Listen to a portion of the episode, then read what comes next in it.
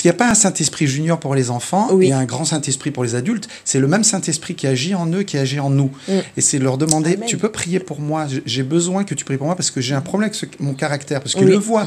Et il y a quelque chose de puissant qu'un enfant prie pour nous. Et, et c- et c'est prier les uns pour les autres, ce que je disais tout à l'heure, les uns les autres. Euh, Pardonnez-vous réciproquement, Oui. mais c'est les uns les autres, c'est déjà nous en tant que couple et famille. Mm. C'est pas juste. On a plus de facilité à prier avec des personnes extérieures à notre famille, on a plus de facilité à pardonner quand c'est les autres extérieurs à notre famille. Et c'est là tu te dire, mais ça commence à la maison. Exactement.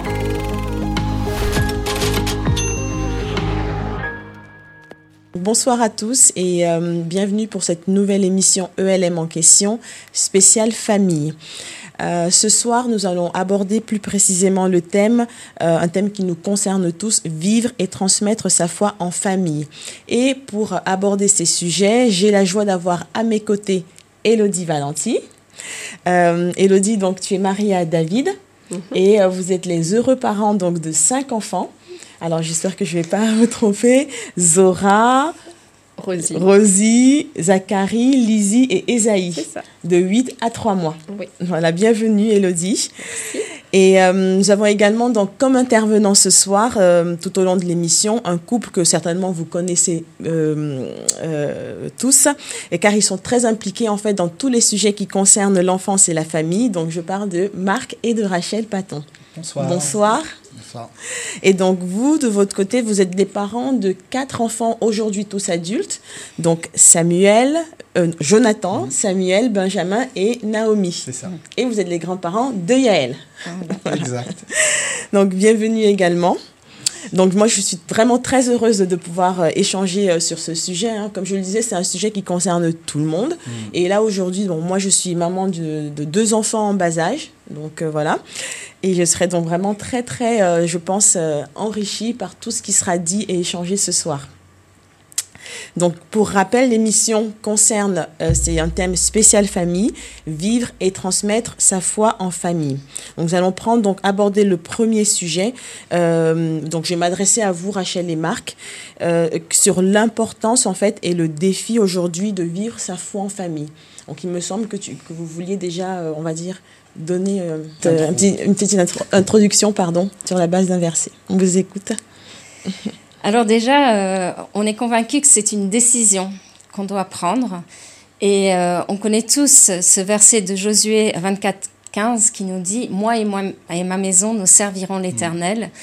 Et euh, Josué a vraiment pris cette décision-là pour sa famille en disant, voilà, nous... en, en gros, il disait au peuple d'Israël, vous faites ce que vous voulez, hein, traduction un petit peu plus simple du texte de la Bible que vous pouvez aller voir. Mais moi, en tout cas, vous, vous faites ce que vous voulez, mais moi et ma maison, nous servirons l'Éternel. Et donc, on est convaincu qu'à la base, déjà, il y a une décision euh, personnelle et en couple qui doit être prise de oui, non, on décide de servir l'Éternel. Donc, on décide aussi d'emmener nos enfants, d'embarquer nos, nos, nos enfants dans cette aventure qui est la vie avec Jésus. Oui. Donc ça, c'est déjà un premier texte qu'on voulait euh, partager. Enfin, il y en avait, il y en avait plusieurs euh, qu'on avait aussi en tête. On avait aussi ce texte aussi bien connu euh, de Matthieu 6, 33 qui nous dit cherchez premièrement le royaume de Dieu et sa justice, et toutes choses vous seront données en plus. Oui. Et si on cherche déjà en premier, si on met Dieu au centre de nos vies, de nos couples et de nos familles, si on cherche premièrement le royaume de Dieu, Dieu s'occupe du reste. Oui, parce que c'est ce que vous disiez en fait. Donc, euh, effectivement, donc la décision avec le verset de Josué, mais également donc le, le salut de, de vos enfants est plus, enfin de nos enfants du coup, est plus important que tout le reste. D'où le fait de chercher premièrement le royaume de Dieu. En fait. Au point de dire si Dieu nous a donné des enfants, c'est les éternités qu'il nous a donné entre les mains. Oui. On commence dès les éternités. Nos enfants sont les, les éternités. Et quand tu prends conscience de ça, tu dis mais ça veut dire que les choix qu'ils vont prendre sur ce temps qui vivent sur terre détermineront leur éternité avec Oui. Dieu ou sans Dieu. Ça veut dire que la chose la plus importante, c'est alors c'est pas de leur bourrer le crâne et leur enfoncer euh, la théologie dans la tête, mais c'est de vivre notre foi parce que Christ est, est- c'est pas juste le numéro un de nos vies, j'aime souvent dire, mais c'est comme Paul disait, Christ est ma vie. S'il est ma vie, c'est de cette vie qui vit, que Christ vit en moi, Mm. je veux qu'elle soit transmise à mes enfants parce que c'est tellement important, plus important que leurs études. Ça ne veut pas dire que leurs études c'est pas, c'est pas important, mais quand, moi je, connais des parents qui ont dit, mais ils quand ils seront plus âgés, ils prendront leurs décisions. Là, c'est important qu'ils travaillent, qu'ils fassent leurs études et tout ça. Dis non, c'est pas ça le plus important. Le plus important, c'est qu'ils soient en relation avec Jésus, qu'ils puissent connaître Christ le plus jeune, dans le plus jeune âge, et, et le reste sera donné en plus. C'est parce que quand on inverse les vapeurs, ça marche pas.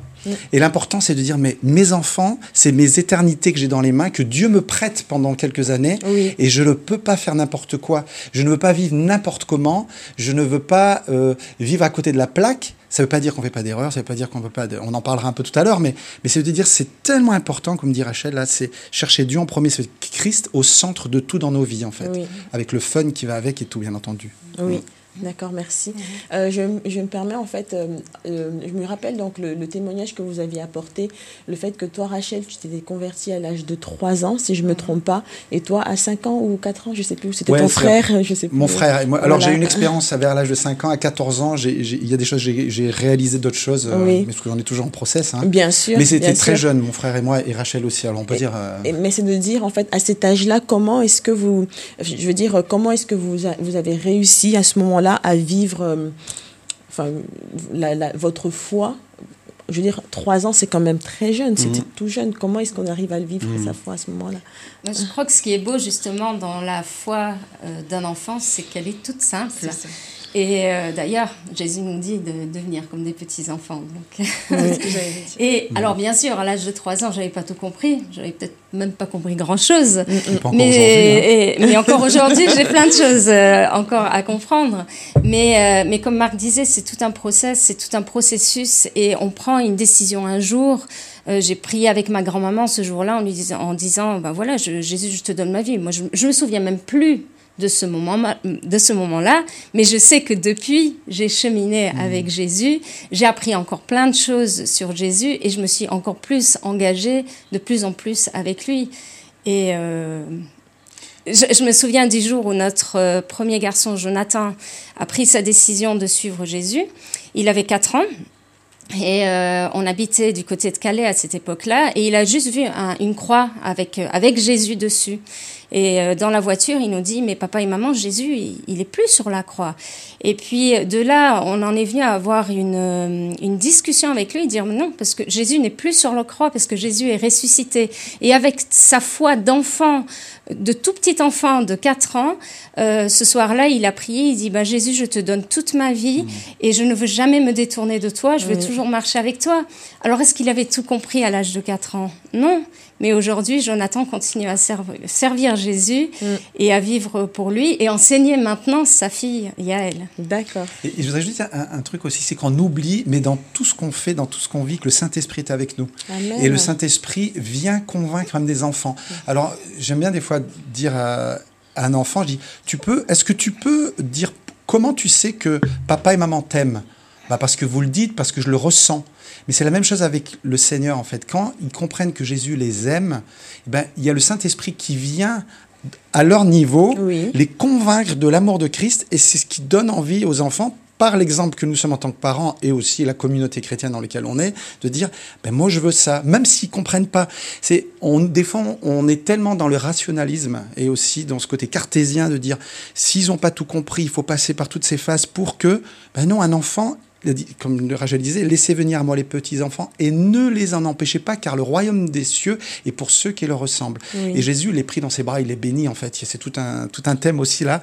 Mais les enfants, sont capables de donner. Il n'y a pas un âge, ils sont pas trop petits pour comprendre l'amour de, Jésus. Est-ce qu'ils ont tout compris? Non.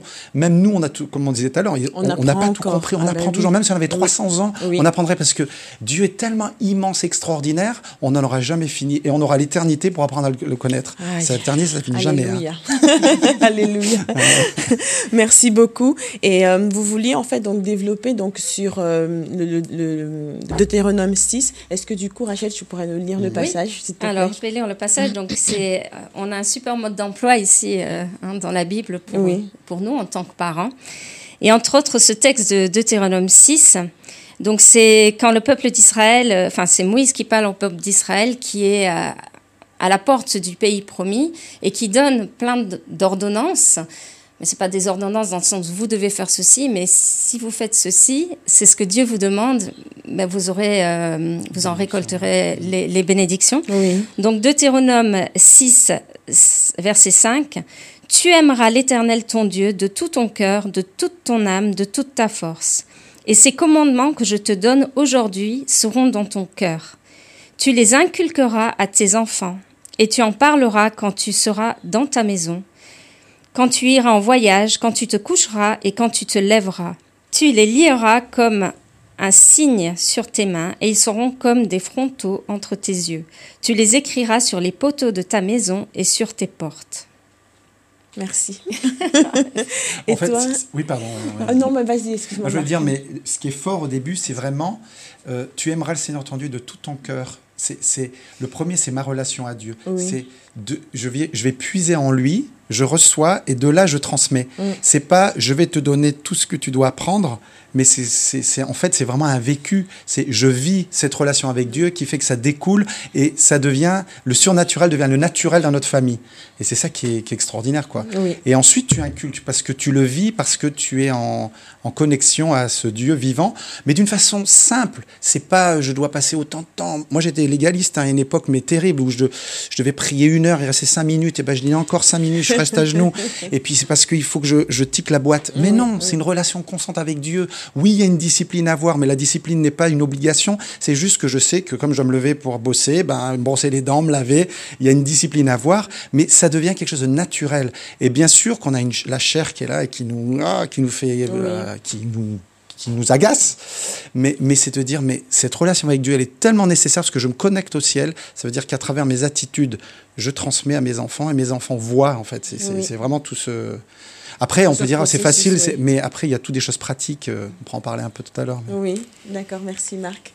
Et, euh, et toi, Elodie, qu'est-ce que tu pourrais nous en dire par rapport à, on va dire déjà bah, ce passage, et puis aussi un petit peu, on va dire, un, un témoignage de, ton, de ta vie, de, votre vie, David et toi partage à 100% le, le- cette, euh, ce côté de dire que c'est naturel. Ça veut dire que Mhm. pour moi, il n'y a pas, euh, dans mon quotidien, ça doit être naturel. C'est la base, c'est euh, c'est Dieu. Si je suis là aujourd'hui, c'est parce que Dieu m'a permis que je sois là. Et c'est ça aussi que je veux montrer aux enfants. S'ils existent, si on est là, c'est grâce à Dieu. Mhm. Et si je respire, c'est grâce à Dieu. Et si aujourd'hui j'ai besoin de, de vivre, si j'ai soif, c'est Dieu qui me donne à boire. Enfin, ma source, elle est là. Et si je l'ai pas, euh, on voit la différence aussi, et les enfants voient la différence d'une maman qui a passé un temps avec Dieu ou d'une maman qui n'a pas passé un temps avec Dieu.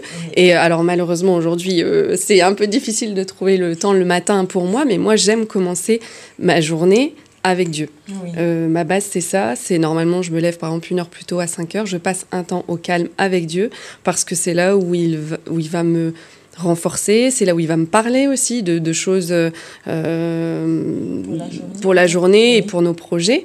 Et, euh, et donc voilà, euh, moi normalement, je démarre comme ça. Et après, tout découle avec la famille, etc.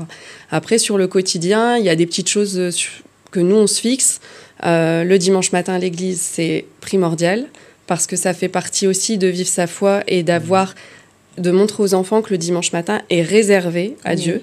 Le quotidien, on vit Dieu au quotidien, mais par contre, on réserve un moment où on va avec d'autres croyants, où on va aussi trouver quelque chose d'adapté, parce que famille nombreuse dit aussi différents, différents âges. Oui. et on peut pas leur donner à tous le même, euh, le même besoin au même moment, etc. Et l'école du dimanche permet ça aussi, les garderies, avec des enseignements différents et adaptés euh, selon leurs âges. Euh, une autre règle, c'est que bon, nous, à la maison, on écoute beaucoup de musique, et pas que de la musique, on va dire, chrétienne ou de louange. Par contre, le dimanche matin, c'est interdiction d'écouter une autre musique que la louange, parce que justement, ça va nous préparer à aller à l'église. Oui. Et c'est encore une fois marqué que le dimanche, c'est un jour différent. On veut que ce soit différent. Oui. Et même si le- les autres jours de la semaine, on peut écouter de la louange, on peut aussi écouter d'autres musiques. C'est aussi leur faire partager d'autres choses euh, aussi. Et euh, autre chose qui est aussi réglementée à la maison, c'est le coucher où on va lire la Bible, euh, Oui. donc adaptée bien sûr aux enfants. C'est À une Bible. plus, Voilà. Alors, on le fait plus avec les petits. Donc, c'est David qui s'occupe du coucher des enfants. Et il va lire euh, à Lizzie et Zacharie, donc 3 ans, 1 an et demi, une Bible qui est adaptée, une histoire. On a créé une petite chanson aussi pour s'endormir, pour dire merci Jésus pour la journée, merci Jésus pour la famille, merci pour la santé et tout simplement merci. Donc c'est une chanson qu'on fait en anglais, mais euh, voilà, du coup, euh, euh, Zachary a cette habitude-là et c'est lui qui a transposé la chanson, qu'il a un peu, bah, on peut dire merci pour nous, nous, bah, on peut dire merci pour les copains. Bah, après, on est comme ça, ça leur apprend à Bah dire oui. merci. Mm. Après, on a fait la version espagnole pour dire de changer un peu et puis de trouver ce moment sympa.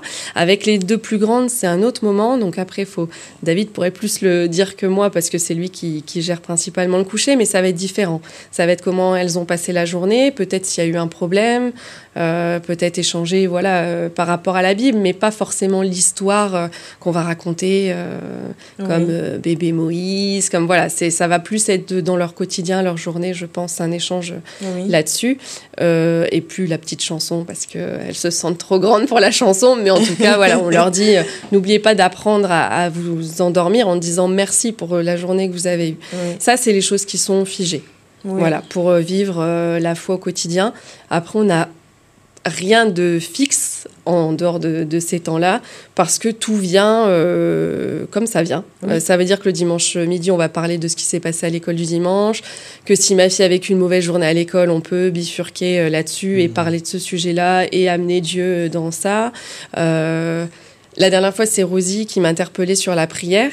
Alors, je rejoins le côté innocent de l'enfant et naïf où justement, nous, comme moi quand j'étais petite, quand on me disait de prier, je priais. Quand on me disait que Dieu était capable de tout, bah, naïvement, bêtement entre guillemets, bah oui, Dieu est capable de tout. certaine. Voilà. Bah oui.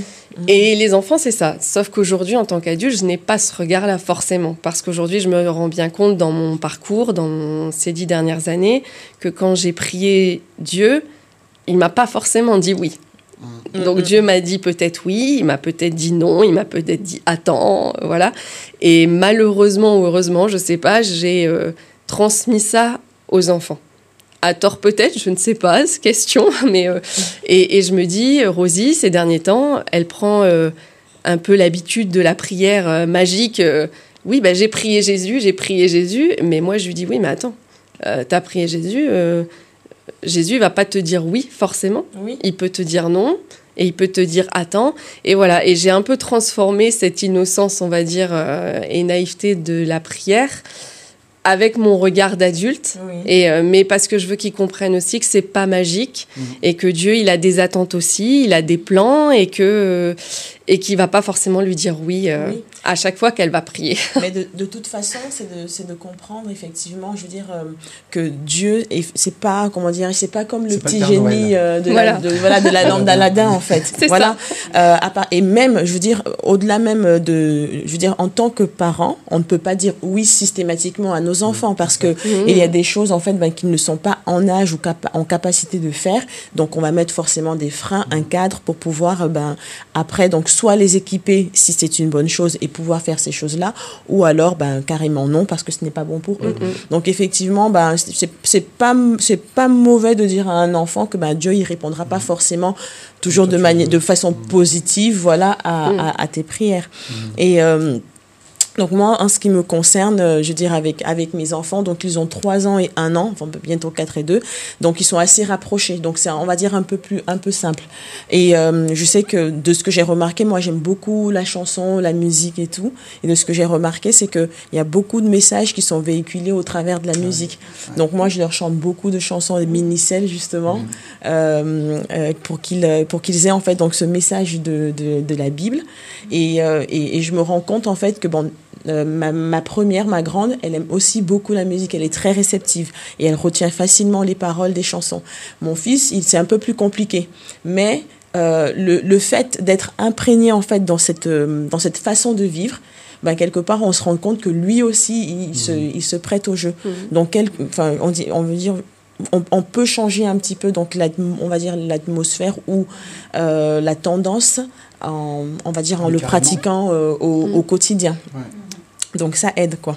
Merci beaucoup en tout cas pour, euh, Ah, pour vos témoignages, merci.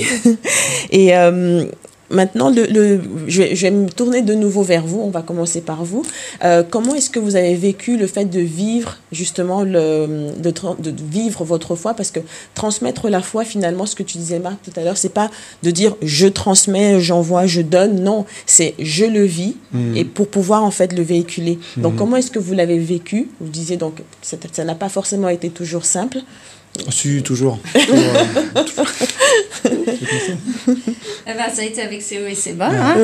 Et, euh, et aussi avec les défis, j'ai envie de dire, des différents âges, même si nos enfants sont aussi assez rapprochés, six ans d'écart avec la avec l'aîné et, et, la plus jeune, mais quand même, on se retrouve quand même à des moments donnés face à ce défi euh, de l'âge. Euh, alors, on a essayé euh, de mettre en place des, ce qu'on appellerait un culte famille. Des fois, ça a été, des fois, ça n'a pas été, des fois, ça a été à moitié.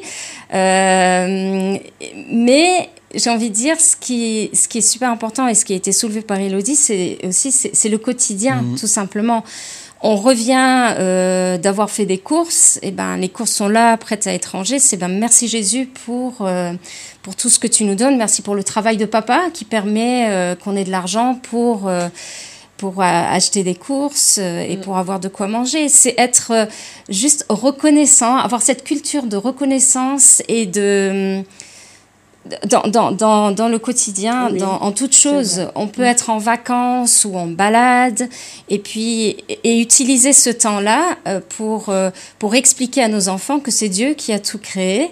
Euh, les enfants un peu plus grands, oui, Dieu a créé ça et on peut voir Jésus, euh, Dieu à travers sa mmh. création aussi, et vraiment euh, juste être émerveillé devant, devant la, la, grandeur de, ce que, de qui Dieu est, oui. aussi, dans, dans, juste dans le, dans le quotidien.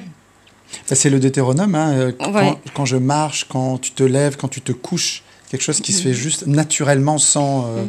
protocole particulier. Euh... Oui le partage au moment des repas. Mm. Mais c'est un moment clé, ces moments de repas, qu'on a encore en France. Nous, on est d'origine euh, britannique et en Angleterre. Je veux dire, c'est choquant de voir des familles qui qui mangent quasi jamais. Il n'y a, a, pas de table de salle à manger mm. déjà. Ouais. Ouais.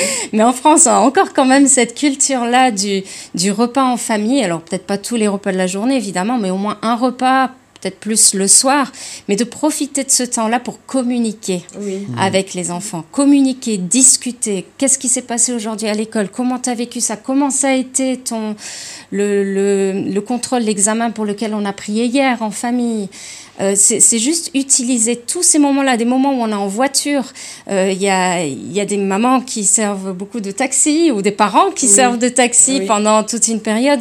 Mais c'est des moments clés où peut-être on peut être juste avec un seul de nos enfants dans la voiture et avoir des discussions, mais vraiment très profondes avec euh, cet enfant-là, même si ça ne dure que cinq minutes. Oui, oui. Mais c'est vraiment se saisir de, de, de chaque de, moment, de chaque moment oui. et, et, profiter de ce moment-là juste pour, j'ai envie de dire déjà, développer vraiment cette relation mmh. avec chacun de nos enfants. Oui.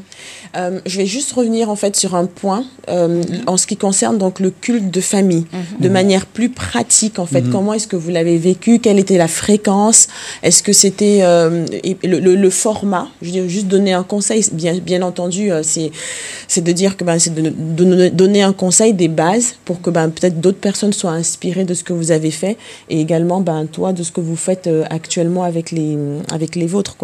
Donc. Alors en fait déjà c'est dédramatiser le culte famille parce qu'on sait très bien euh, et on te rejoint on, on, quand je t'écoutais là je, on le voyait nous parce que moi j'étais éducateur j'étais souvent pas absent le, le soir et c'est Rachel qui allait euh, avec Jonathan et Samuel lire la Bible à leur niveau ensuite aller voir Benjamin et ensuite Naomi la dernière euh, non elle commençait pardon par l'inverse excusez-moi. Voilà par la plus petite euh, oui, sinon les pauvres et euh, mais mais euh, j'ai perdu mon fil le culte de famille. Oui, le culte de famille, voilà, c'est ça. Alors, on a tout essayé. On a eu des moments où on, on apprend des versets bibliques. On a, on a mis en musique, Oui. des, des, des- on a, on a, parce qu'on on, on écrit des chansons, on a pris des versets qu'on a mis en musique. Par exemple, il y a un, un des chants que plusieurs parents connaissent, c'est Aussitôt couché, je peux m'endormir en paix, car toi, Seigneur, tu me files en sécurité. Parce que nos enfants avaient, euh, un des enfants avait des cauchemars, il avait peur la nuit. On a cherché dans la Bible, et là aussi très pratique, mais qu'est-ce que dit la Bible sur les nuits Oui. troublées? Et Je on- veux bien le chant. Parce que je connais le verset, des fois je le récite Ah oui. à, mes- à ma fille. Alors, petite pub, tu vas sur le- euh, Le CD le Minicel, il est dessus, ou sinon sur Connexion avec un S, et tu peux trouver Aussitôt ah, couché. Très bien, ok, Voilà. merci. Et, euh, et en fait, ce chant, on l'avait écrit pour nos enfants, pour je sais plus qui c'était. euh, c'est un- je crois un- que c'est Joe et Sam. Joe et qui- Sam, voilà. Puis, et, et c'est, alors ça, c'était un moyen aussi de, de, de vivre un temps ensemble où on, on a écrit aussi euh, des chants en tapant sur la table. Euh, c'est les cultes euh, qu'on pouvait vivre. Après, c'était des fois, on prenait la Bible, on racontait une histoire, on utilisait les Playmobil, utilisait, alors selon les âges, mais on utilisait les Playmobil pour expliquer une histoire biblique. Alors pas pour juste expliquer euh, l'histoire de David et Goliath, euh, et puis David a- a- était victorieux, mais pourquoi il, il était victorieux, Oui. euh, comment il a été victorieux, parce qu'on sait qu'il passait du temps avec Dieu, enfin bref. Mais ça veut dire quoi dans ma vie aujourd'hui? C'est pas juste des histoires Mm. bibliques, des fois on les a entendues mille fois, mais qu'est-ce que ça veut dire? Qu'est-ce que la Bible veut dire pour moi aujourd'hui? Oui. Et la rendre applicable. Alors dans ces temps de culte, des fois on prenait... euh, un chant ou c'était vraiment multiple c'est plein d'idées ça peut être juste créer quelque chose ensemble euh, euh, qu'est-ce qu'on avait des, des- Prier pour des, des chrétiens persécutés. ouvertes, par dans- exemple, ouais. Oui, on prenait la, des sujets de prière de la mission Portes Ouvertes et puis on a pu prier. Je me souviens pendant, tu parlais de, de persévérance, d'e- d'expliquer à, tes- à ta fille qu'on n'obtient pas toujours tout tout de suite non plus. Mais ça me faisait penser justement à ces, ces trois personnes en particulier pour qui on priait, euh, qui étaient dans des pays persécutés, des chrétiens, et qui étaient en prison. Et avec euh, nos enfants, on a prié pour eux pendant des, des semaines, voire des mois. Oui. Et, euh, et au fur et à mesure, on avait les nouvelles par portes ouvertes et tout. Et puis quand l'un d'eux a été libéré de prison, mais alors c'était la fête Ah, à la maison, oui, à la ça aux enfants. que- Et puis ainsi de suite. Et, et il se trouve que les trois ont été libérés. Après, ben oui, des fois, il y a des moments, des choses plus difficiles, des chrétiens qui, malheureusement, dans, dans certains pays, sont, passent par la mort parce, Oui. à cause de leur foi en Jésus. Mais c'est aussi une réalité de la foi en Jésus. Et, euh, et, et- et, dans certains pays, ben oui, il y a la persécution qui est vraiment présente. Donc nous, on a besoin vraiment aussi d'apprendre à tenir ferme aussi et enseigner à nos enfants que quoi qu'il arrive, euh, Jésus est toujours avec nous. Oui. Et donc c'est dans Ouais. oui, toutes ces situations-là qu'on peut en Des fois, on parler. utilisait des marionnettes alors, avec Oui. une chaussette pour expliquer quelque chose. C'est juste utiliser la créativité pour expliquer qu'est-ce qu'on a envie d'apporter à nos enfants? Et aussi le témoignage. Il y a une puissance dans raconter nos témoignages. Les Oui. enfants aiment les histoires et de raconter, voilà, ou même ce que j'ai vécu, un moment difficile au travail. Vous savez, on a prié pour ça, voilà, Dieu a exaucé. Ou c'est pas, ça s'est même aggravé, mais Dieu est souverain parce que on n'est pas, l'évangile, c'est pas le bisounours, quoi. Exactement. C'est vraiment, Mm, mm. il y a des difficultés, il y a des combats, il y a des luttes. C'est un peu un rail, hein. il y a la joie, la bénédiction et en même temps les difficultés, les combats, mais on est sur ces deux rails en même temps. quoi. Et et il y a un mélange des fois de, de joie, de réjouissance et de tristesse, mais ça fait partie de la vie, mais aussi en tant que chrétien, il y a tous ces combats. Et c'est utiliser la créativité à leur niveau pour pouvoir euh, partager la foi. Parce que on- si on essaye de dire on va faire trois chants, on va essayer de suivre un, un rituel d'une oui, église traditionnelle, on compliqué, fait oui. autant de chants, une prédication, on va faire l'offrande. Je- temps. Il y en a qui va Et grimper sur les rideaux, aussi, et la Sainte. Seine, voilà, c'est ça. Mais pourquoi pas Nous, on le faisait avec nos enfants aussi. On a déjà pris la Sainte Seine pour Ouais. dire qu'est-ce que ça signifie, qu'est-ce que Christ accomplit. Mhm. Mais je veux dire, mais, mais faire. Ben non, il n'y a pas de sens. C'est essayant d'utiliser euh, nos créativités, nos dons en tant que parents. Qu'est-ce que je peux utiliser pour essayer Mhm. de susciter chez l'enfant euh, quelque chose qui, qui va le, le rapprocher de Dieu, quoi. Oui. et dédramatiser. Et, Mm. et, et tout parent est capable d'apporter à ses enfants. Et aussi quelque chose que, qui est qui est super important, et je pense que c'est important qu'on le dise, c'est quand même les parents qui sont les premiers responsables Oui. de l'enseignement spirituel de leurs enfants. L'église, c'est génial, c'est super d'avoir euh, l'école du dimanche ou d'avoir euh, des clubs bibliques ou toutes ces choses-là, mais les, les, ça ne remplacera jamais ce que les parents euh, vont enseigner au quotidien à leurs enfants. Effectivement. C'est ce qu'on disait justement en début d'émission, c'est que les enfants ne sont pas là en fait pour faire ce qu'on leur dit, mais ils nous imitent, ils Oui. nous copient.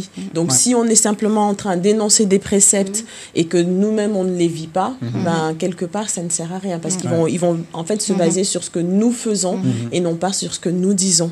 Ça. Et on le voit même sur des choses. euh, Enfin, nous, on l'a vu avec Zachary, par exemple, qui avait une petite batterie. Et la première fois qu'il a commencé à jouer de la batterie, il a joué d'une main, puis l'autre main, il l'a levé comme ça, puis il fermait les yeux. Comme Mais papa. Alors, ça nous a fait rire, mais rire euh, gentiment, Ouais. dans Oui. le sens où on s'est dit, mais euh, Mais c'est on lui a pas appris ça. Oui, mais c'est oui. parce Non. que comme il voit papa jouer, comme Oui. il voit. euh, et même, même Rosie, euh, ces derniers temps, qui arrêtait pas de chanter euh, un chant qu'on a chanté d'ailleurs euh, dimanche-ci ou dimanche d'avant, La bataille t'appartient. Et à chaque fois, elle est comme ça, avec son bébé dans une main, et puis la main en Mhm. l'air, puis la bataille t'appartient. Et je me dis, mais euh, voilà, tout ça, c'est des, c'est des codes qui prennent, Oui. euh, Oui. qui voient et qui Mhm. prennent. Et je- qui peuvent prendre. Enfin, nous, effectivement, on le fait parce que parce que Mhm. c'est le moment, On parce qu'on sait vit, pourquoi on le fait. oui. Eux, ils imitent, Mhm. mais j'ai envie de dire, C'est c'est comme ça une qu'ils bonne apprennent. imitation. Oui, voilà. Et puis ils ressentent quelque chose de différent. Oui. Parce Ouais. que pourquoi ils chantent ça, pourquoi ils le font, Mm. euh, c'est parce que aussi ils se sentent bien à le faire et Mhm. que et du coup c'est rigolo parce que oui euh, tout passe par euh, ce qu'ils voient des, de papa, de maman. Alors euh, aussi dans le mauvais, hein, quand maman dit Voilà. un gros mot, ben maman elle est prise et puis euh, Mm. bah, t'as pas le droit, Jésus va pas être content, etc. Mm. Mais aussi de leur montrer que bah, maman elle est pas parfaite ou que papa n'est pas parfait, que C'est ça. Complètement. et, et de leur dire bah maman elle a encore du travail à faire avec Dieu, tu sais, elle est loin d'être parfaite.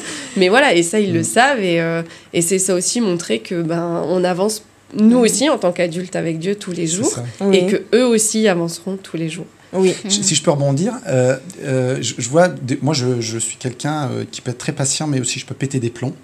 Et il y a des moments où je pète des plombs. J'ai pété des plombs avec mes enfants, avec ma femme.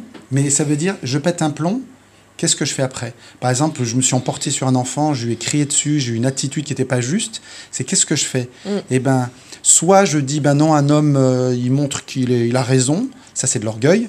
Et Dieu résiste à l'orgueil, hein, je veux dire. euh, Ou soit je, je m'humilie en disant, je te demande pardon. Et quand Et le nombre de fois que j'ai dû demander pardon à ma femme, ou si je me suis énervé sur elle devant les enfants, dire, ben, je vous demande pardon, j'avais tort de faire ça. Ou demander à un enfant, je te demande pardon parce que j'avais tort et je t'ai blessé et, et je te demande vraiment pardon. Euh, et ben, ça libère quelque chose du royaume de Dieu qui Oui. est le pardon, la grâce, la- l'amour aussi qui est là. Et c'est pas je donne pas des leçons, c'est que moi je dois mettre en règle euh, quelque chose qui est pas juste. Et en le faisant, je leur montre que bah, toi aussi tu peux aussi mal agir, mais regarde moi aussi. Mais qu'est-ce qu'on fait quand on agit mal? Exactement. Et, et c'est puissant en fait. Ah si, je suis totalement, mais à 200% d'accord.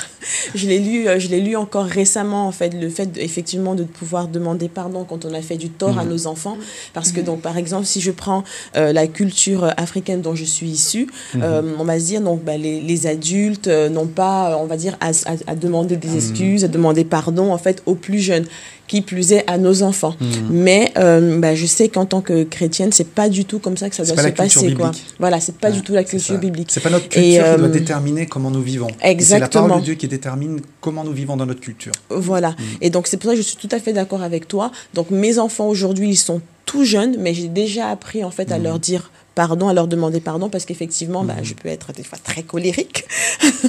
et euh, donc, euh, et donc, euh, des fois, bah, je, vais, je, je vais, je vais dire des, des, des, des paroles, en fait, qui ont dépassé ma pensée.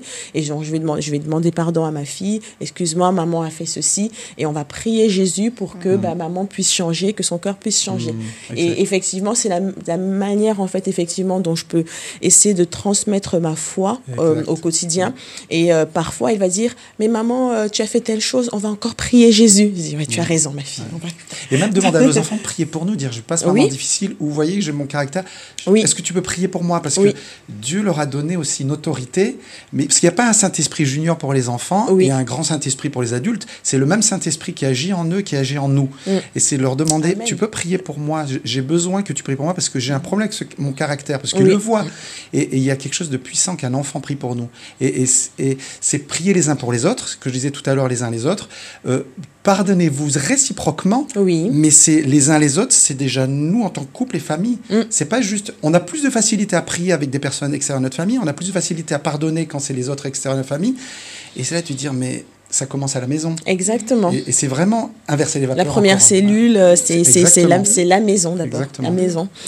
Euh, et, euh, et justement, en parlant de ça, est-ce que par rapport justement à, la- à vivre sa foi, à transmettre sa foi, est-ce que c'est beaucoup plus difficile aujourd'hui ou euh, comment est-ce que vous, vous l'avez vécu à l'époque? Moi je trouve que oui. Que c'est plus difficile aujourd'hui? Bah, Moi, je trouve que oui, dans le sens où je trouve que l'éducation de nos enfants voilà, est plus devenue une sphère limite publique que privée. Oui. Mhm. Aujourd'hui, avant, mes parents m'inculquaient quelque chose. euh, Il y avait peu de chances pour qu'à l'école, euh, ça vienne euh, interférer ou que quelqu'un d'autre me dise oui, mais tu sais, il existe ça, ça, ça, que tes parents ne te disent pas. C'est- C'était rare, c'était pas, c'était pas comme ça. Oui. Aujourd'hui, non. Mhm. Aujourd'hui, on inculque quelque chose à Mhm. notre enfant, mais à l'école, d'entrée de jeu, On impose. euh, voilà, il apprend d'autres choses. Oui, mais tu sais, euh, on t'inculque ça, mais sais-tu qu'il existe aussi ça, ça, ça? Ça va sur plein de questions, que ce Comme, soit spirituel. exemple Déjà la religion. Oui. Euh, à l'époque, euh, même si on savait qu'il existait d'autres religions, elles nous étaient pas euh, expliquées en long, en large, en travers, euh, euh, ou alors on découvrait des lieux de culte, mais quand on était déjà plus âgé. Mais ça n'intervenait pas dès les petites classes. Aujourd'hui, dès la maternelle, on peut euh, avoir ce sujet-là euh, parce qu'en grande section, ils font par exemple des moments où ils discutent. Et il y a eu euh, des fois, des, euh, on aborde le sujet de, bah oui, il y a différentes personnes euh, qui croient en différentes choses, on a tous euh, euh, des religions différentes. Enfin, et je trouve que le cerveau d'un enfant, c'est mon avis, mais il n'est pas assez mûr et Il est assez prêt. malléable encore. Voilà, il est trop malléable. Oui. Et je pense que c'est pas pour rien que jusqu'à un certain âge, le cerveau de l'enfant doit être réservé aux parents et à la cellule Mhm. éducative de, de la maison, parce que voilà, on le tient encore, et c'est Mhm. seulement quand il aura l'âge de prendre le recul et d'élargir son champ. Euh, qu'on pourra le laisser euh, élargir son champ. Oui. Mais, euh, mais pas à 8 ans, pas à 5 ans, pas à 3 ans. Ça, c'est mon avis, et je trouve qu'aujourd'hui, du coup, c'est compliqué. D'accord. C'est compliqué de tenir. euh, Même, même sur des thèmes comme la sexualité, les orientations sexuelles et Ouais. tout ça, on est vraiment aujourd'hui sur des. de- on, on inculque à, nos- à des enfants. En fait, nos enfants sont balancés dans la pâture euh, avec plein de choses qui leur est imposées. Et même les parents, aujourd'hui, quasiment perdent leur autorité sur Oui. ce qu'ils veulent enseigner à leurs enfants. Oui. Et c'est pas nouveau, mais on est dans une phase aujourd'hui où, où on le voit de plus en plus. Mais on regarde en Chine, on a par exemple le communisme interdit d'enseigner une religion quelle qu'il soit avant l'âge de 18 ans. C'est pas pour rien, parce que si un enfant il est malléable pendant tout Mhm. cet âge-là, c'est pour ça qu'en tant que chrétien de dire bah non on va attendre qu'il soit grand pour réfléchir, bah non parce qu'on croit que Jésus est le chemin, la vérité, et la vie. On croit à la Bible. Alors ils disent ouais mais vous êtes prétentieux. Oui mais on croit que ce que Jésus a dit de lui-même est vrai et on l'a expérimenté.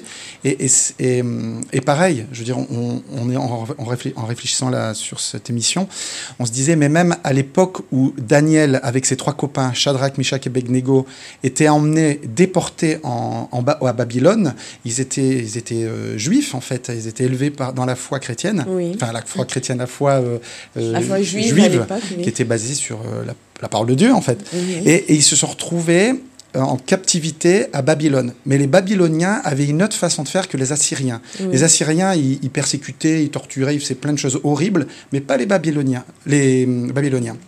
Ils faisaient, ils montraient la grandeur et la beauté de la Babylone, avec toutes les richesses, toutes les choses suaves, etc., un peu comme on voit aujourd'hui. Mais ces trois gars-là et Daniel, ils n'ont pas compromis leur foi. Pourtant, ils étaient plus chez papa et maman, plus dans leur culture euh, judéo, enfin pas judéo-chrétienne, parce que, mais pour nous, je fais la parallèle, mais plus dans leur foi euh, judaïsante. Ils étaient carrément déportés, balancés dans une autre culture qui était complètement contraire, avec des valeurs complètement contraires. Mais ces trois gars, ils n'ont pas compromis leur foi, ni Daniel. Et même, euh, on, on le dit souvent, mais Daniel résolu dans son cœur de ne pas se souiller avec les mets du roi. Il a, et parce que la foi qu'il avait reçue de ses parents était, plus forte, était ancrée. Voilà, c'est Oui. pour ça.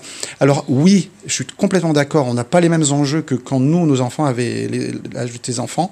Nous, c'était Halloween, nous, c'était d'autres histoires. Mais, euh, mais aujourd'hui, mais c'est pour ça que d'autant plus, on sait qu'il y a une bataille spirituelle. Il y a une bataille spirituelle contre nos enfants. On sait vraiment que Satan déteste la famille, déteste les couples. Pourquoi autant de couples sont divisés? Pourquoi il y a autant de, de, de, de, de- de familles qui explosent? Parce que Satan, il sait que s'il touche la famille, cellule familiale, ça touche à la société. Oui. Parce que la société, elle est complètement ébranlée, on voit aujourd'hui. Oui, Et ça veut dire que euh, tous ces esprits mauvais viennent influencer nos enfants, mais nous avons un esprit avec nous qui est plus fort, celui de Christ. C'est pas nous qui sommes plus forts, c'est Jésus. Et c'est pour ça que la prière en tant que couple, on encourage vraiment, c'est une clé de, de, de- d'enseigner nos enfants par notre vie, comme on disait tout à l'heure, est primordiale parce que quand ils sont balancés dans l'école, balancés au sport, balancés avec leurs copains, ils savent ce qu'ils vivent à la maison. Ça veut dire que oui, nous, on doit en tant que parents se préparer à des réponses Oui. qu'on n'avait pas à se poser avant. Ça veut dire qu'on doit aussi se préparer, dire comment je réponds quand on parle de religions différentes, quand on parle de, d'orientation sexuelle, quand on parle de, de philosophie, quand on réalise que euh, euh, ce monde euh, français, en tout cas, même belge, mais devient une religion en elle-même. Je veux dire, sans entrer dans trop de détails, mais je veux dire, c'est de dire, mais comment je transmets ma foi et comment j'ai besoin de prier et d'intercéder pour mes enfants. Parce qu'on sait que la prière est puissante. Le Saint-Esprit est avec nos enfants quand ils sont à l'école, mais ils, ont, ils sont bourrés de, de, bombardés par plein de choses qui viennent les polluer. Et à la maison, c'est un endroit où ils sont dépollués, où il y a l'amour, où doit régner le, toutes ces choses-là. Pas dire c'est facile, hein, mais... Oui. Ouais. Tu veux dire quelque chose?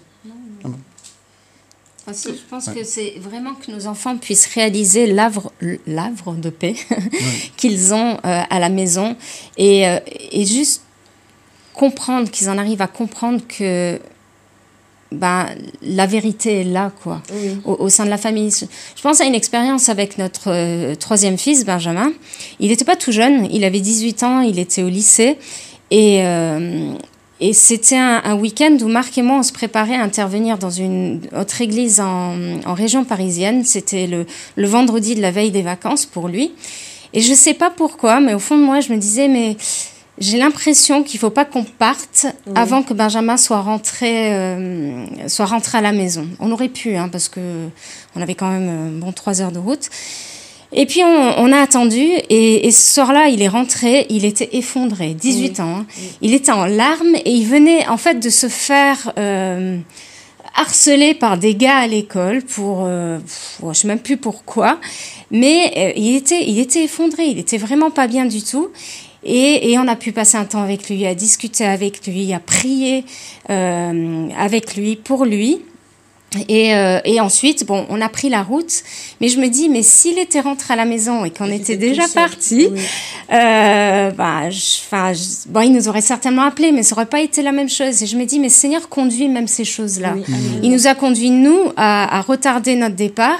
Et Benjamin savait qu'il rentrait à la maison même à cet âge-là. Hein. Je veux dire, à 18 ans, il aurait pu se dire, c'est bon, quoi, je suis grand, je vais un copain ou je sais pas. Non, il savait que que potentiellement papa et maman étaient encore à la maison.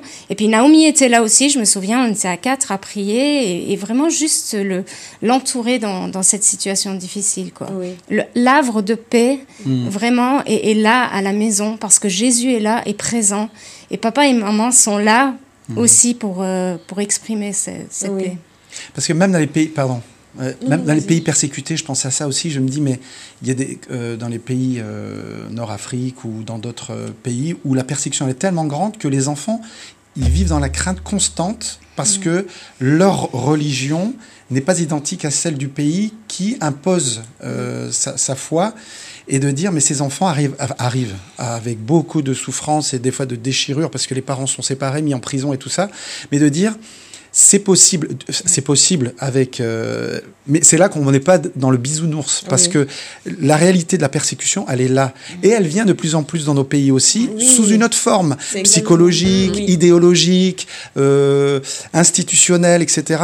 Et de dire mais comment on prépare cette jeune génération parce que Dieu n'a pas fini avec nous. Et cette génération, si elle est née, si nous sommes nés, si tu as des enfants, des enfants, si nous on est nés dans cette, ce temps-là, c'est que Dieu nous a donné aussi les capacités de pouvoir surmonter. Et on a besoin de vivre notre foi, on a besoin de la présence des parents à la maison, on a besoin de jouer, je, balance des trucs dedans, mais jouer, avoir du fun, à, faire des trucs, on rigole ensemble. La spiritualité se vit partout, il n'y a pas de dichotomie, ça c'est spirituel, ça n'est pas spirituel. La foi, elle est mélangée dans tout ce qu'on est, dans tout ce qu'on fait, parce que Christ est en nous, il vit en nous, et de là tout découle. Et, et, et, et, de vivre tout ça ensemble permet d'avoir une euh, quelque chose de fort. Ça ne veut pas dire qu'il n'y a pas des enfants qui prennent une mauvaise route, mais Dieu n'en a pas fini parce que la prière est puissante. Il y a des enfants qui vivent. Par... Nous, on avait un de nos fils, il était à deux doigts, il vivait des moments compliqués, il faisait des choses qui n'étaient pas les plus plaisantes non plus.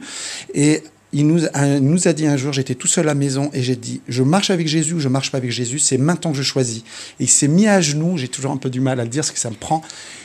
Et il a juste dit, Seigneur, je te donne ma vie, c'est toi que je veux suivre. Et ça a été le moment déterminant pour lui. Et on avait vraiment peur pour lui. On, savait qu'il prenait une route. Mais parce qu'on prie, parce qu'on joue, parce qu'on aime, parce qu'on se demande pardon, parce qu'on croit que la puissance du Saint-Esprit peut agir en lui, eh ben, Dieu a fait son œuvre. Et j'ai envie de dire à des parents qui nous écoutent, qui ont des enfants plus âgés que nous, qui sont détournés, qui sont loin de Dieu, garde, garde le cap garde fixé sur Jésus tes regards, continue à prier, Oui. leur bourre pas le crâne avec l'évangile, surtout pas, montre-leur juste de l'amour et les bras grands ouverts quand ils reviennent, mais Dieu n'a pas fini. Oui. Ah, je sais que je vais plus Oui. vite que prévu, non, mais, mais, je, je suis totalement, je suis vraiment totalement d'accord avec toi sur le fait que la, je veux dire, parce que souvent on va dire oui, on a des activités spirituelles, on a des activités Mhm. non spirituelles. Personnellement, moi, je pense que en, quand on est euh, chrétien, enfin déjà, on, on est déjà des êtres spirituels. Dieu Mhm. nous a créés corps, âme et esprit. Donc tous, on est des êtres spirituels. Maintenant, on choisit la voie de Dieu ou pas, voilà, selon chacun. Mhm. Mais euh, je suis totalement d'accord qu'en tant que chrétien, tout ce qu'on fait est spirituel. Accompagner son enfant au conservatoire qui va faire de la musique, Carrément. sans dire qu'il va apprendre, euh, je sais pas moi, un, un cantique, Mhm. pour moi, c'est être spirituel. Parce que euh, bah, de cette manière-là, bah, le Seigneur, en fait, va se servir de cet Mhm. enfant ou de nous pour pouvoir justement bah, faire grandir son royaume. Mhm. Donc je suis totalement, totalement d'accord à, à 200% sur ce point. Il n'y a pas, il y a pas de, de- voilà. je- je- Aujourd'hui, ben, je, suis en train de, je sais pas moi, passer le ballet. Ben, je peux considérer que c'est une manière spirituelle que je le fais, ben, parce que peut-être je suis en train de chanter des cantiques, ou même tout simplement dans mon cœur, je suis en train de louer Dieu. Toutes ces choses-là, à partir du moment où on est à Dieu, pour moi, c'est tout ça, c'est spirituel en fait. Ouais. On a besoin les uns les autres et on a besoin de cette communauté, c'est, de l'Ecclésia, euh, ce- ce- ces, ces amis Assemblée, avec qui on prie ouais. ensemble, où on loue, où on partage, où on pleure ensemble, dire écoute, moi j'en peux plus, où on peut euh, dire voilà, comment tu ferais là et là et là, parce qu'on a besoin de s'occuper les uns des autres pour se s'édifier les uns les autres. On peut pas juste vivre tout seul notre foi, c'est impossible. Oui. On peut pas euh, vivre la famille juste tout seul. On a aussi besoin d'autres familles, d'autres chrétiens pour nous aider, nous encourager. Sinon, ben, on est vite euh, désarmé. Et puis on pense aussi aux, aux parents seuls, souvent c'est les mamans. Oui. Et euh, ces mamans-là ont d'autant plus besoin justement du corps de Christ, d'avoir des, des amis, euh, d'autres familles sur qui elles peuvent compter aussi, euh, d'autres, des papas, d'autres familles aussi qui peuvent euh, aussi venir et, et, et aider à certaines périodes de vie où peut-être un garçon a besoin plus particulièrement de parler à un, à un papa. Oui. Et, et c'est important, donc déjà en, en tant que faisant partie du corps de Christ, d'avoir euh, d'avoir euh, d'autres amis chrétiens, mais d'autant plus, j'ai envie de dire, pour un parent seul aussi, de- Oui. d'avoir cette communauté de l'Église, de savoir que, que le corps de Christ est là aussi avec, euh, avec ses papas, ses mamans qui sont seuls Oui. à, à élever des enfants. Et Dieu est aussi là, présent. Amen. Et moi, j'admire, enfin, je connais quelques mamans seules, mais j'admire vraiment ces mamans-là qui, qui, ben, déjà, en tant que couple, c'est pas toujours évident avec, euh, avec euh, nos enfants, mais, mais qui élèvent seuls leurs enfants et qui font un travail phénoménal. Oui, vraiment. Moi, je suis, je suis admirative aussi. Je suis totalement d'accord. En tant que, je veux dire, je- mon mari et moi, nous sommes deux à nous occuper des enfants, de la maison et tout ça. Mais c'est vrai que des fois, quand tu regardes euh, certaines, certaines familles monoparentales, effectivement, généralement, ce sont les mamans, tu te dis, mais waouh, quoi. Et je me dis, mais à chaque fois, bah, le Seigneur a vraiment une provision particulière pour eux. Parce que Oui. quand euh, on, on lit la Bible, on voit, ben, il s'occupe de la veuve et de l'orphelin. Il y a toujours, en fait, un traitement particulier. Et euh, effectivement, j'ai j'ai beaucoup d'exemples euh, de, de mamans solo. Ou alors, peut-être que ça va être la seule chrétienne de la Oui, famille. aussi. Voilà. Oui. Et donc, qui quelque part va être en train de, on va dire, combattre pour la foi, parce que c'est pas toujours évident avec Non. le mari? Donc ça, c'est, il y a vraiment une, Oui. je pense, une provision particulière en fait de, sur ces, sur ces femmes. Ouais. On a un ami qui disait c'est important que d'autres familles puissent adopter des mamans seules avec leurs enfants. Mm. Dans leur- dans- c'est symbolique, hein, mais de dire on- on te prend tes enfants et toi passe un temps pour toi. Parce Oui. que des fois elle est tellement submergée, elle doit s'occuper de son travail, s'occuper de, de- de ses enfants, plus toutes les activités qui vont euh, autour, mais de dire est-ce qu'on peut adopter une maman avec ses enfants? Vous allez dans ce sens-là euh, pour, Oui. pour l'aider, qu'elle puisse aussi avoir du temps pour elle, mais aussi juste pour l'en- l'encadrer, l'entourer, pour que les enfants puissent avoir aussi d'autres euh, schémas de, de famille. De Quoi. famille, Mm. oui, c'est vrai. D'autres modèles, en Modèle, fait. hein, c'est Oui, ça. Mm. Oui. Et euh, j'écoutais un témoignage justement d'une maman qui a, qui a huit enfants et elle expliquait que, qui, elle expliquait que quand elle était plus jeune, elle a eu une voisine qui vraiment a eu à cœur de Mm. venir ben, justement lui donner un coup de main. Et pendant 20 ans, donc Wow. cette voisine lui euh, cuisinait. Au départ, faisait le bain des tout petits. Après, euh, elle s'est occupée de faire euh, le repassage des vêtements, ce genre de choses. Et c'est comme ça qu'elle a pu euh, justement venir en aide à cette, euh, à cette euh, maman. tu aimerais bien. non, mais ça, c'est des idées. C'est vrai que les idées, par exemple, ne serait-ce que de cuisiner, hein, Oui. on a des amis qui Ouais. le font, Oui, ouais, c'est super. de ramener par exemple un repas, ou, et Ouais. c'est vrai que ça aide, ça aide et c'est sympa. C'est, euh, Mhm. donc euh, oui, c'est... euh, et surtout pour une maman qui est toute seule, effectivement. Oui. Et euh, donc, si on doit aller un petit peu plus loin donc pour, au cours de l'émission, donc je voulais savoir comment continuer à vivre en fait la famille, même euh, lorsque les enfants sont grands et qu'ils ont quitté la maison. Ah, ce n'est pas encore mon cas. Encore le temps. Nous avons encore le temps. Ben, je crois que c'est enfin, c'est c'est super. Enfin, nous, on s'est retrouvés en, en famille, euh, donc à, à 10, hein, avec nos enfants, belle-fille, petite-fille, euh, il y, a, il y a 15 jours. Bon, on fêtait des anniversaires dans la famille. Bon, on a un qui habite un petit peu plus loin maintenant, ils ont 3 heures de route, donc euh, on, on se voit pas plus si régulièrement. Mais je crois que c'est. Ce qui est cool, c'est juste de garder un contact euh, régulier. C'est tout bête, hein, on, on parle souvent négativement des téléphones par rapport aux enfants et tout ça. Mais bon, je veux dire, faire un groupe WhatsApp ou un groupe Messenger et tout ça, groupe famille, c'est des outils, mais qui sont super. Euh, nous, on a, enfin, on a deux groupes comme ça euh, pour la famille. Et, et juste pouvoir échanger, mais des choses bêtes du quotidien, ou alors comme un sujet de prière, ou euh, ah bah voilà. Euh, Enfin, ça, ça peut être n'importe quoi, mais c'est un outil qui peut être vraiment super pour garder vraiment cette, euh, cette communion Oui. pouvoir profiter. Je sais que Marc, il tient vraiment à, à au moins un week-end où on se retrouve tous en famille euh, sur l'année, euh, où, où on peut être ailleurs que dans une de nos maisons. Comme ça, on n'a pas à penser, euh, j'ai envie de dire, au, au- au quotidien ou à ce qui se passe dans notre maison. Mais, mais vraiment, juste pouvoir profiter ensemble de, de bons moments en famille, c'est vraiment tellement chouette. Oui. Euh, nous, on a, enfin, quelque chose qu'on a toujours fait avec nos enfants, c'est de servir en famille, donc dans la musique, faire des animations pour enfants et, et enfin, plein de trucs qu'on a pu vivre en famille quand les enfants étaient jeunes, quand on était encore euh, tous à la maison. Mais c'est quelque chose qu'on peut encore vivre maintenant. Oui. Encore une fois, avec les technologies euh, d'aujourd'hui, même notre fils qui a trois heures de route peut enregistrer un chant pour nous et puis on le reçoit. Et puis, donc participer encore quelque part au, au- au- au service, servir Oui. Dieu en famille encore comme ça, c'est des choses qu'on vit encore aujourd'hui et, et c'est tellement chouette. Et, euh, Je pense aussi que cette culture de s'honorer l'un l'autre, Oui. s'encourager l'un l'autre, parce que des fois il y avait des, des clashs, et des fois souvent, euh, moi j'avais plus un clash avec un de mes garçons, parce que ce que je voyais chez lui qui m'énervait, c'est ce que je vois chez moi qui m'énerve. Oui. Alors j'essaie de, de, de lui dire c'est pas bien, comment tu agis, c'est pas bien, parce qu'en fait moi je m'énerve sur moi-même parce que je vois en lui le miroir de qui je suis. Enfin bref. Et, et- mais c'est de garder cette relation de. C'est- enfin, c'est déjà une culture qu'on a depuis qu'ils sont tout petits, de rigoler ensemble. On rigole tout le temps, on blague, on se taquine. euh, Il y a même des gens qui viennent chez nous et disent mais vous, êtes toujours en train de rigoler, vous, êtes, vous avez de la joie. Et c'est pas que l'on nous, on a compris, c'est pas ça. Mais c'est quelque chose, une culture de la joie, de la rigolade, qui fait que quand on va partager des choses sérieuses, c'est sérieux, on rigole, on rigole. Mais ça veut dire que comme c'est quelque chose qui est habituel, bah, tous ceux qui ont des garçons, qui savent qu'entre garçons, eh ben, il y a des choses qu'on discute, euh, ben, savent que même quand on grandit, on continue à discuter avec ça, des, des trucs bêtes, mais on a ces trucs entre mecs, j'ai envie de dire, et les trucs entre les belles filles, la, notre fille et la belle, belle-mère. Mais comme il y a, il y a cette culture de rigolade, de, de prendre soin l'un des autres, de partager, oui, de dire on a besoin de prière là. Moi, je passe par, par un fils, par exemple, passe un moment difficile au niveau de son boulot. Il était pas loin d'un burn-out, il était sur burn-out. Et ben tout le monde commence, tout le monde est au courant. On Oui. prie, on l'encourage, on lui donne des conseils parce qu'il demande des conseils. Je parle d'aujourd'hui, hein, je veux dire, ils sont grands.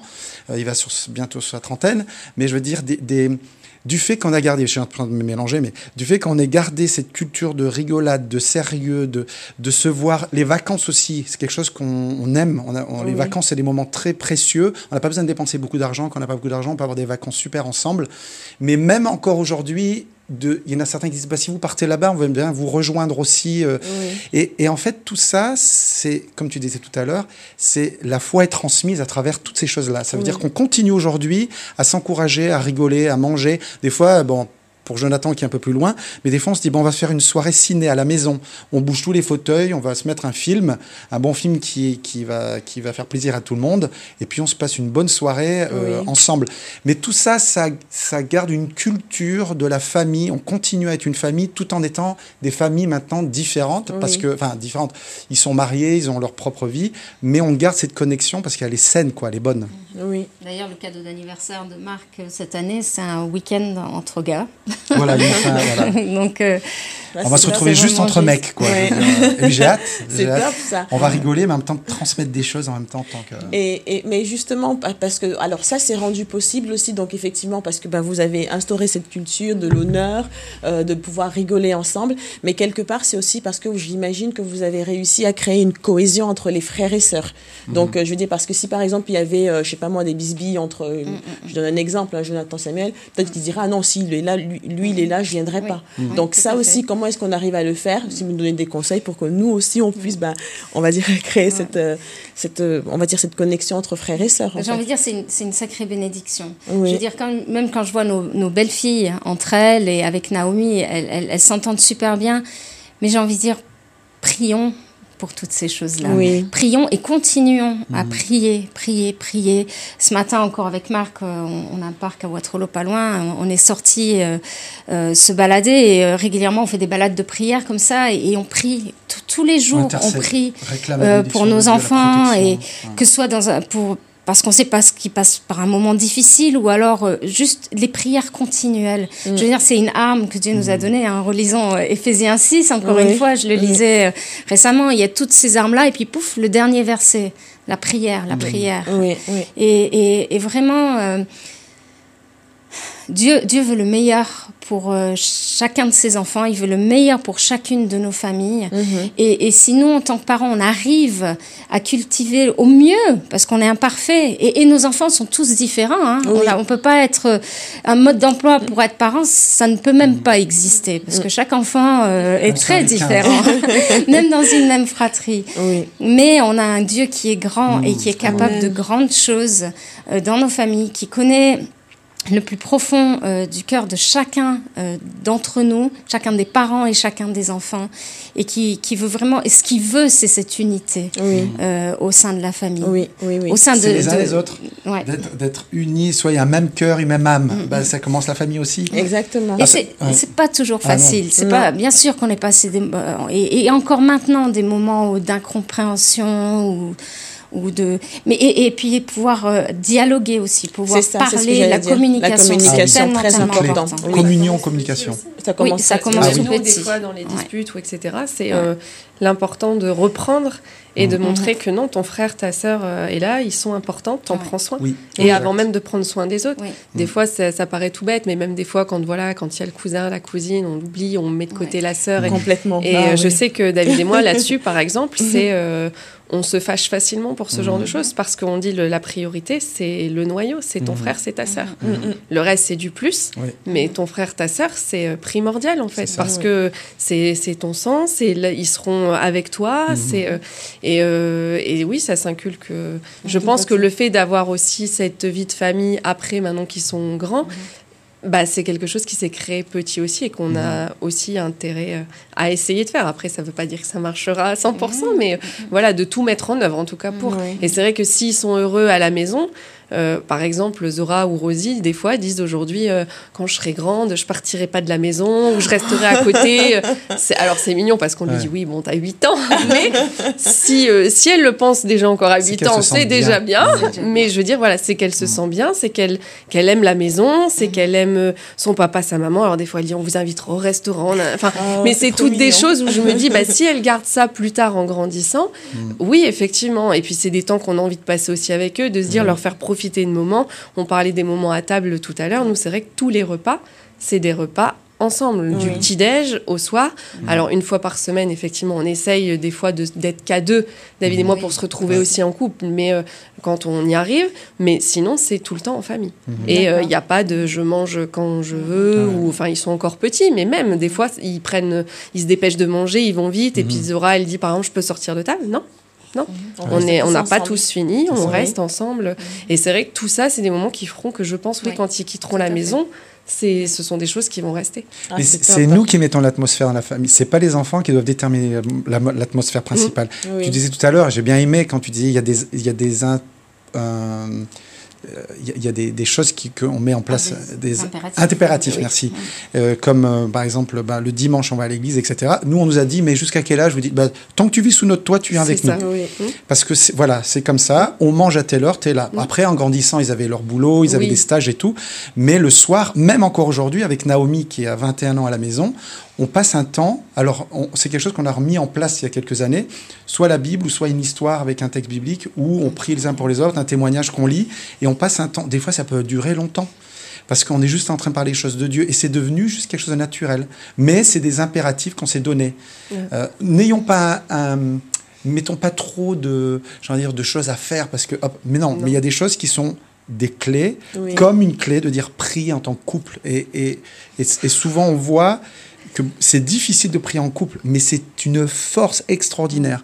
Nous, on l'avait commencé avant qu'on se marie, on priait déjà pour les futurs enfants qu'on allait avoir, et puis on, même on rouspétait les enfants derrière, ah, taisez-vous et tout ça. on s'imaginait qu'on serait marié, on aurait des enfants. euh. Mais déjà, mais on je vous encourage, je veux dire, j'encourage ceux qui nous écoutent, même si c'est difficile de dire, eh ben, juste prier l'un pour l'autre. On a beaucoup de facilité à prier pour les autres, mais pas pour l'un La l'autre. Et même se bénir, se regarder, je te bénis, sois encouragé dans le nom de Jésus, soit, enfin ça c'est un autre thème, mais c'est extraordinaire la puissance de la bénédiction. Mais le faire sur nos enfants. Je te vois avec ton petit, mais de chanter sur lui, de déclarer les bénédictions de Dieu, de dire tu es aimé, tu es aimé de Dieu, tu as été créé par lui, et de déclarer des choses. L'esprit de Christ qui vit en toi se communique à travers ce que tu dis. Mais il y a une force de bénir nos enfants. Bénir, c'est pas juste de. Il y a une différence entre prier pour lui et de dire je te bénis, Amen. que tu deviennes un homme ancré en Dieu. Nous, on, on- je m'emballe, hein, mais on a les photos de nos enfants et nos belles filles. Ça, c'est Marc. Et, et des fois, on tend nos mains comme ça et on dit Seigneur, on te prie qu'aucun de nos enfants se détourne de toi, qu'ils restent tous attachés à toi, que même les petits-enfants, aucun ne se détourne de toi, que jusqu'à ton retour, ça c'est notre prière. Alors on va dire, ouais, mais tu peux pas euh, savoir. Je- mais une chose que je sais, c'est que Dieu est puissant et si je demande pas, eh ben, je, je m'attendrai à rien d'autre. Mais de dire que jusqu'au retour de Christ, qu'aucun de nos arrière-arrière, je sais pas quand Jésus va revenir, mais tous marchent avec Jésus. Et pas des religieux qui vont dans une église pour dire je dois aller à l'église, mais des gens qui sont des, des, des gars et des filles qui sont des disciples de Jésus. Amen. Et tous tes fils seront disciples de l'éternel. Il y a un verset qui dit, alors on peut dire oui, mais on le prend, hein, mais- nous on le déclare sur notre famille, Mm, on le mm, déclare sur nos petits-enfants, sur nos, les couples que nos enfants ont formés. Formé, oui. Et puis on leur dit, Seigneur, qu'ils ne se détournent pas de toi. Et s'il y en a un qui commence à se détourner, on va prier jusqu'à qu'il revienne. Amen. Parce que l'ennemi, c'est pas lui qui aura le dernier mot sur notre famille. C'est pas lui, c'est pas l'ennemi qui a le dernier mot sur nos couples. C'est pas lui qui a le dernier mot sur la famille complète. Et, et c'est là qu'on doit croire à la puissance de la prière. Et la prière aussi des autres. On a besoin de prendre des fois, une maman seule a besoin de se trouver une amie à qui, écoute, j'ai besoin que tu pries. Ou, ou, ou même, Rachel avait mis en place souvent avec des amis des temps de prière pour prier pour nos familles. Euh, ça, c'est- ma maman le faisait, elle le fait encore. Elle a 85 ans. Elle a une, une amie tous les lundis au téléphone, parce qu'avec le Covid, ils avaient pris l'habitude de le faire à distance euh, pour les raisons sanitaires, mais ils prient tous les lundis pendant une heure, une heure et demie pour la famille, son côté à elle et pour... euh, et, y a, et eux, ils prient pour nous, ils prient pour leurs arrière-petits-enfants. Il y a quelque chose de la transmission de génération en génération, de dire notre Dieu est vivant, Jésus, c'est pas une religion, c'est une personne qui a tout créé, qui nous a créé, il est vivant, il est puissant, il est transformateur, il est libérateur. Il n'a pas dit que tout serait facile, mais on peut lui faire confiance. Et Amen. confiance dans sa parole, c'est pas ce que je pense, ce que les gens disent, ce que l'État dit, ce que les gouvernements disent qui détermine ma foi. C'est ce que la Bible elle dit, et de là, je fonce et j'attaque l'ennemi, quoi. Bah, merci Marc pour cette magnifique conclusion. Euh, je vous remercie à tous pour euh, cette émission et euh, je vous souhaite une très bonne soirée. Très bonne soirée à toi, euh, Elodie, ainsi que le petit Esaïe. Bonne soirée Marc et Merci, Rachel. Et merci beaucoup de votre participation.